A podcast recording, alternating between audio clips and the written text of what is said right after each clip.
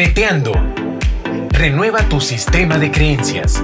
Adquiere el mindset de lo posible. Con Valeria Fernández Negrete. Hola, hola mis queridos neteadores y neteadoras Chepete. Bienvenidos, bienvenidos a un episodio más de Neteando. El título del episodio de hoy es Aprende a manejar los conflictos en tu vida. Comenzamos. Mis queridos neteadores, quiero arrancar este podcast definiendo qué es el conflicto. Te voy a dar tres definiciones. La primera, un enfrentamiento abierto entre dos individuos o grupos opuestos. La segunda es la oposición entre dos sentimientos simultáneos e incompatibles. La tercera es un estado de oposición entre personas, ideas o intereses. En esta ocasión quiero invitarte a que renueves tu manera de ver los conflictos y que empieces a reconocerlos como una oportunidad para encontrar soluciones y beneficios mutuos para las partes involucradas en ellos. Es muy importante que renovemos nuestra manera de conceptualizar a los conflictos, ya que un conflicto manejado correctamente es saludable porque brinda la posibilidad de encontrar nuevas alternativas, nuevas rutas para solucionar la situación.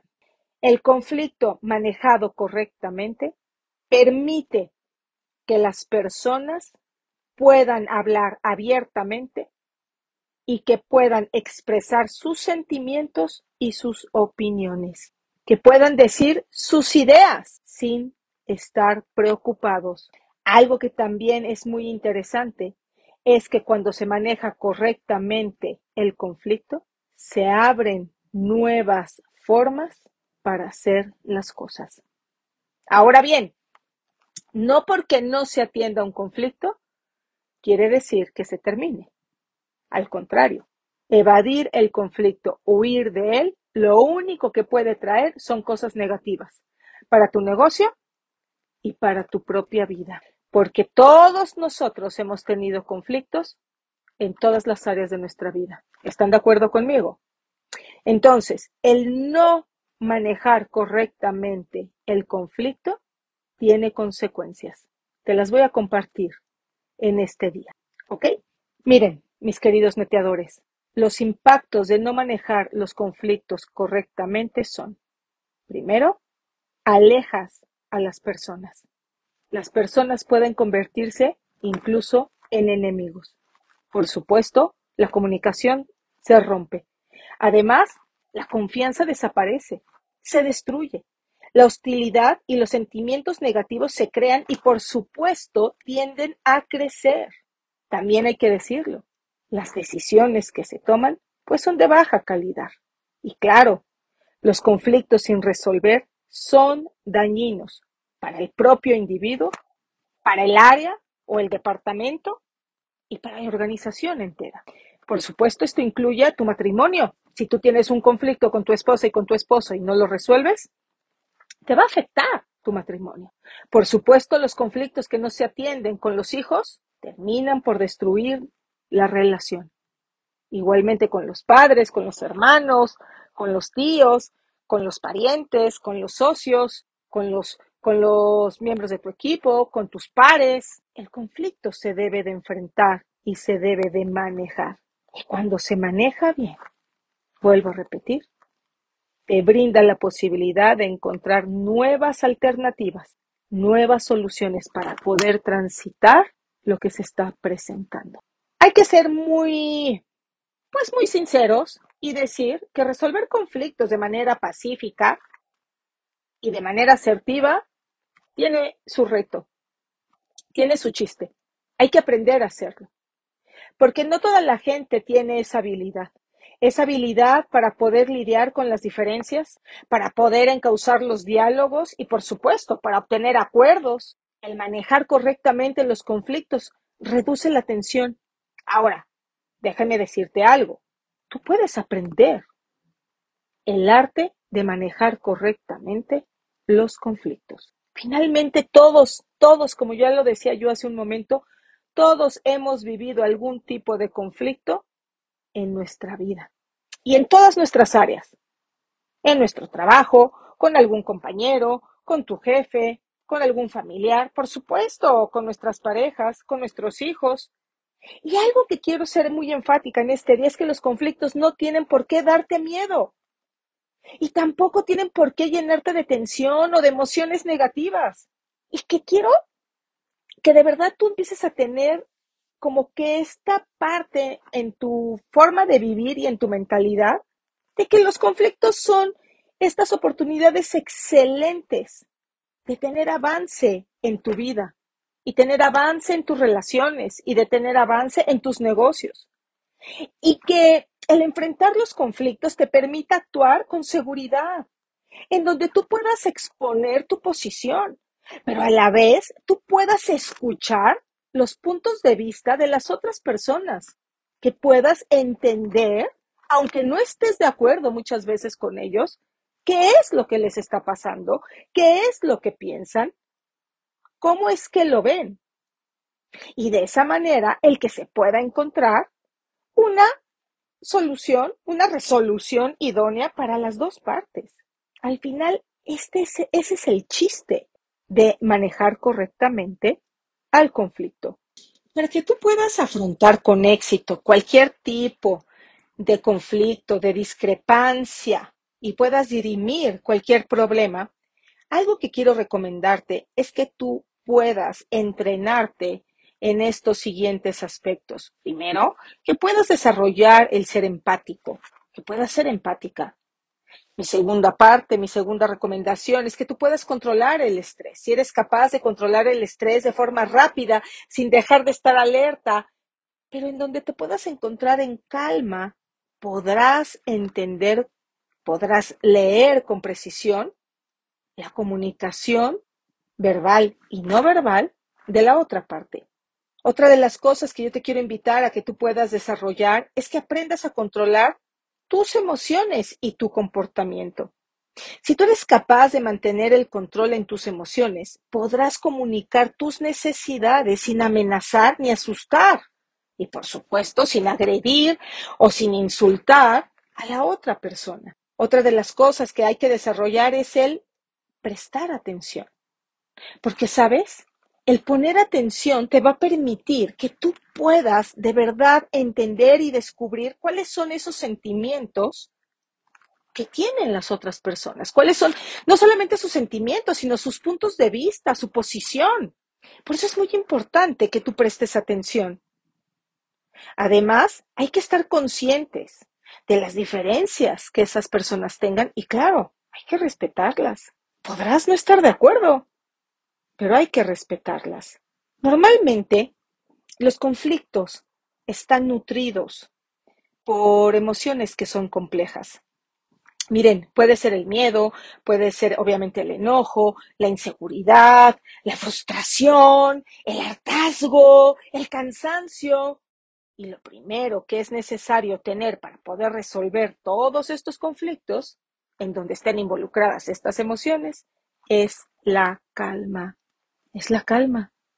Y cuando tú bajas el nivel de estrés, empiezas a tener este control personal sobre tus emociones, entonces le abres la puerta a poder tener una visión más clara, a tener aplomo y en donde también puedas empezar a actuar con sabiduría y con seguridad. Por eso es muy importante que prestes atención y que escuches. Porque cuando escuchas, entonces, entonces, entonces puedes descubrir los detalles. Puedes descubrir la causa, el origen del conflicto. Dejar de buscar culpables, porque eso es típico. La gente no busca resolver la situación, sino busca encontrar al culpable de lo que está pasando. La realidad es que para manejar correctamente los conflictos no hay que buscar culpables, hay que entender las situaciones. Y saben, algo que es súper frecuente para eh, cuando surgen los conflictos es que o hay mala comunicación o hay falta de información. Los desacuerdos generalmente surgen por alguna de estas dos causas. Entonces, hay que buscar cuál es el origen del conflicto y no a quién culpar. Finalmente, neteador, neteadora, el conflicto no se trata de que una parte gane, sino de aceptar los diferentes puntos de vista y de encontrar un beneficio mutuo que tenga un resultado positivo. Por eso es tan importante construir y nutrir una relación positiva, en donde tú de verdad puedas equilibrar la razón y la emoción y entender, fíjate, entender el punto de vista de la otra persona, más allá, como ya lo dije yo hace un momento, de que la compartas o no. Para solucionar los conflictos, entre más efectiva sea la manera en que tú te comuniques y en que comuniques, por supuesto, las diferencias y, claro, los puntos de concordancia, más fácil será encontrar la mejor solución. Es a través de la comunicación efectiva en donde mejor se comprenden las preocupaciones del otro y se aumentan las posibilidades de alcanzar un acuerdo que sea aceptable para ambas partes. Ay, mis queridos neteadores, por eso otra vez les digo, quítense el miedo al conflicto, no huyan de él. Piensen mejor que aprender a manejarlo correctamente es abrirse las puertas a nuevas soluciones. Otro aspecto que quiero tocar hoy es que hay que dejar atrás los rencores. Porque miren, cuando tú estás manejando un conflicto, la prioridad tiene que ser la solución. No ver quién tiene la razón, ¿eh? Porque si no, pues nunca se va a encontrar, nunca se va a resolver. Y lo que tú estás buscando es mantener la relación y seguir adelante. Por eso es fundamental el que seas respetuoso con la otra persona y con su punto de vista. Y hacer a un lado el rencor, olvidar y seguir adelante. ¿Para qué? Para que te puedas centrar en el ahora, en el aquí. La gente que trata de resolver conflictos estando anclado a un resentimiento por lo que pasó o por el pasado, pues obviamente se ve afectado en el presente y no se encuentra la solución. Así es que si tú realmente quieres encontrar una solución y seguir adelante, tienes que centrarte en eso, en el aquí y en el ahora y dejar de mirar hacia atrás. Neteadores, neteadoras, para muchos, resolver los conflictos puede ser agotador, agotador. Por eso, te voy a dar una recomendación. Apenas detectes el conflicto, atiéndelo, atiéndelo. No dejes que crezca. No dejes que se forme una bola de nieve tan grande que después se convierta en una avalancha y que no haya manera de detenerlo.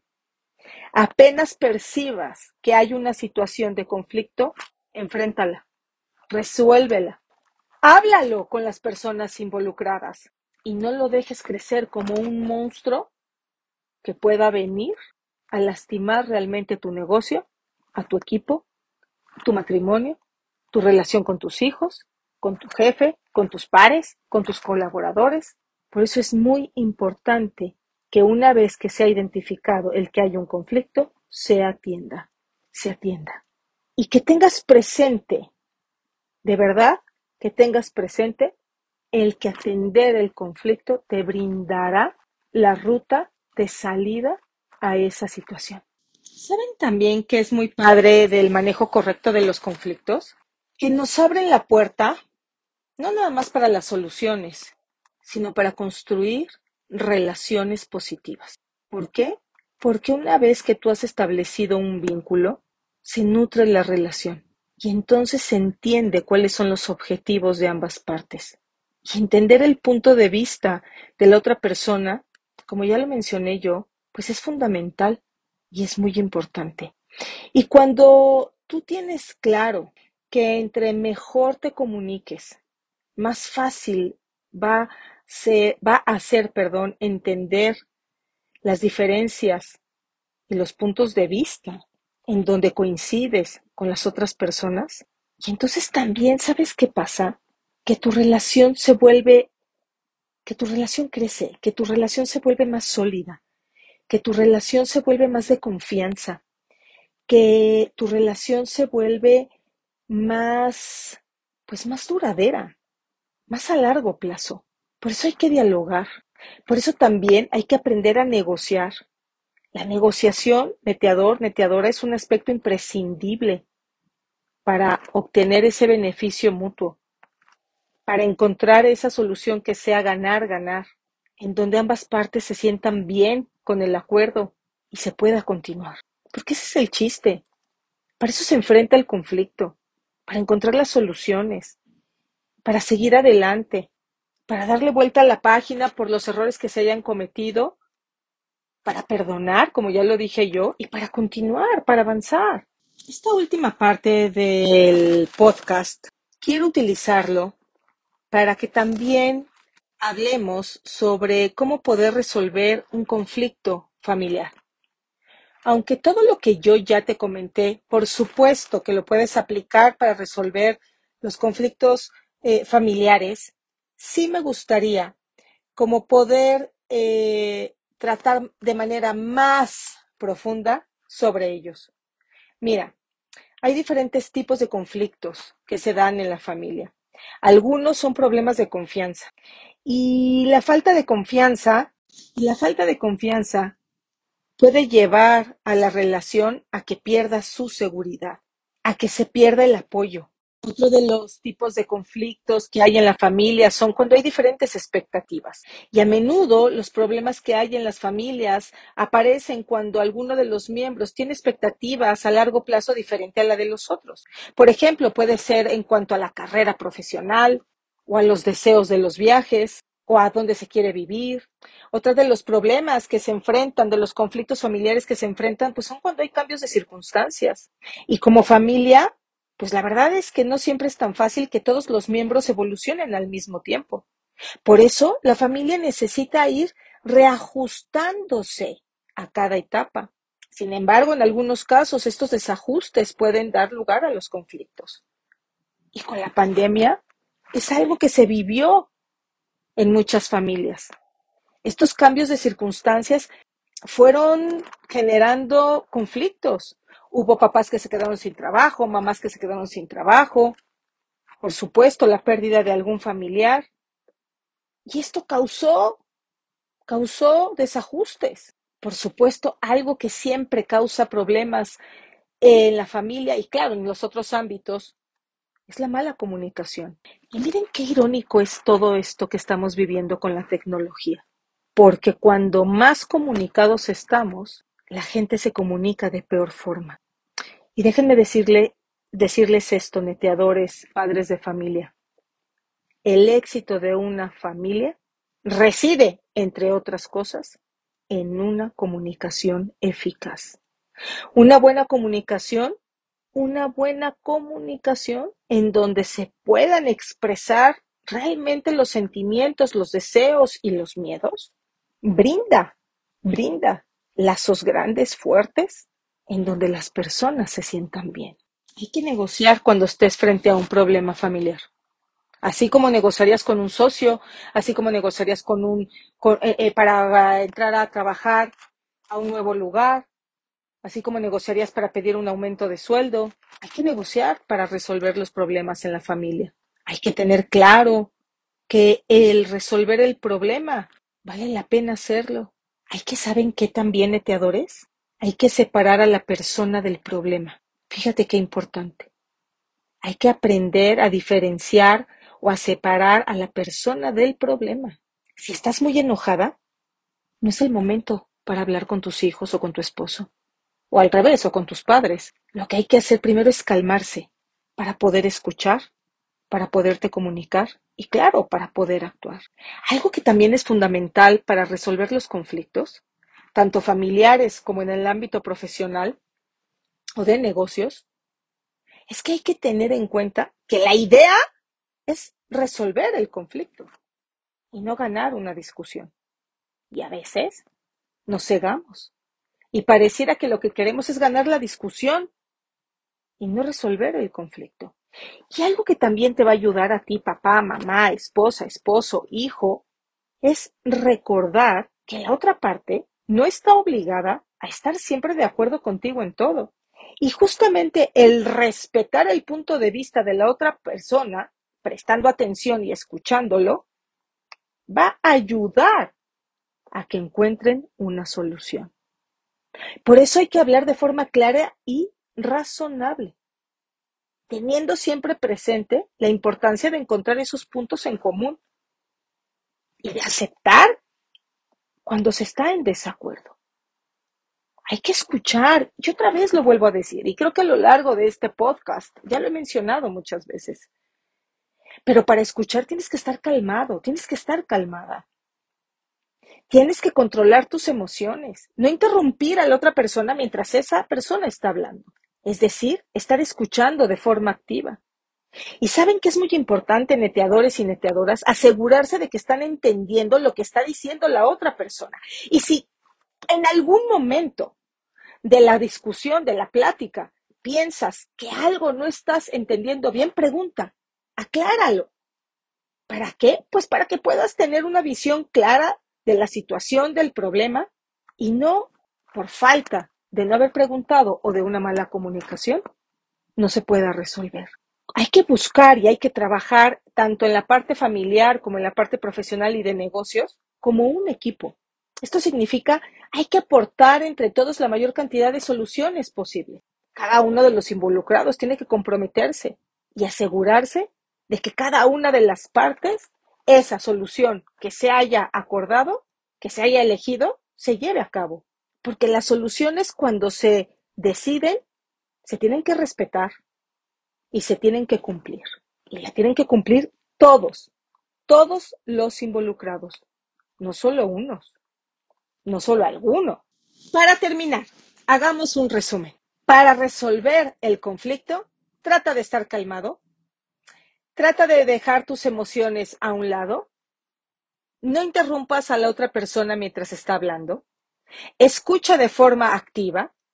Asegúrate de que estás entendiendo lo que la otra persona dice. Si es necesario, pregunta.